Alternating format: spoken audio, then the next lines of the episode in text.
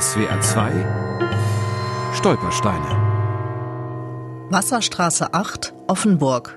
Hier wohnte Dr. Med Hertha Wiegand, geborene Lyon, Jahrgang 1890. Deportation und Flucht in den Tod 1944 Karlsruhe. Für meine Mutter war ihr Beruf eine Berufung und an dem Berufsverbot ist sie zerbrochen. Die Mutter, Hertha Wiegand, war Ärztin, eine der ersten im Deutschen Reich. 1909 hatte sie in Ettenheim ein hervorragendes Abitur gemacht und als erste Frau an ihrer Schule die Abiturrede gehalten. 1914 bekam sie ihre Approbation als Ärztin. Sie heiratete ihren evangelischen Studienkollegen Otto Wiegand. Nach dem Ersten Weltkrieg eröffnete das Ehepaar eine Praxis in Offenburg. Tochter Dorothea wurde geboren. Doch nur fünf Jahre später starb Otto an den Folgen einer Kriegsverletzung aus dem Ersten Weltkrieg. Karlsruhe, den 29. Januar 1925. Frau Dr. Wiegand, der Vertrags- und Zulassungsausschuss hat Sie in seiner heutigen Sitzung als Kassenarzt mit sofortiger Wirkung zugelassen.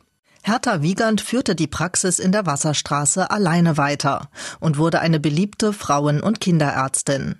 Dann 1933 ein Schreiben des Ortenauer Ärztevereins. Soeben erhalte ich folgenden Befehl.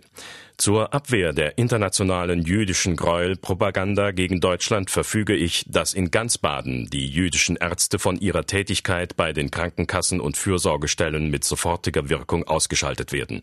Hertha Wiegand war verwitwet und ernährte die Familie allein. Sie wehrte sich gegen das Berufsverbot und durfte zumindest als Privatärztin weiter behandeln. Es ist alles beim Alten. Die Patienten werden sich wohl wieder einfinden. Mir ist das Zeitungsinserat ja verschlossen, aber die Erreichbaren freuen sich sehr, dass sie wieder zu mir kommen können. Schrieb Hertha Wiegand an ihre Schwiegermutter. Doch am 30. September 1938 wurde ihr die Approbation endgültig entzogen. Hertha Wiegand hatte keinen Verdienst mehr, musste das Haus in der Wasserstraße unter Wert verkaufen und mit ihrer Tochter in die frühere Praxis im Erdgeschoss ziehen. Die letzten zehn Tage tat ich mit Anstrengung Dienst, um meine guten, lieben Patienten nicht einfach ohne Abschied zu verlassen.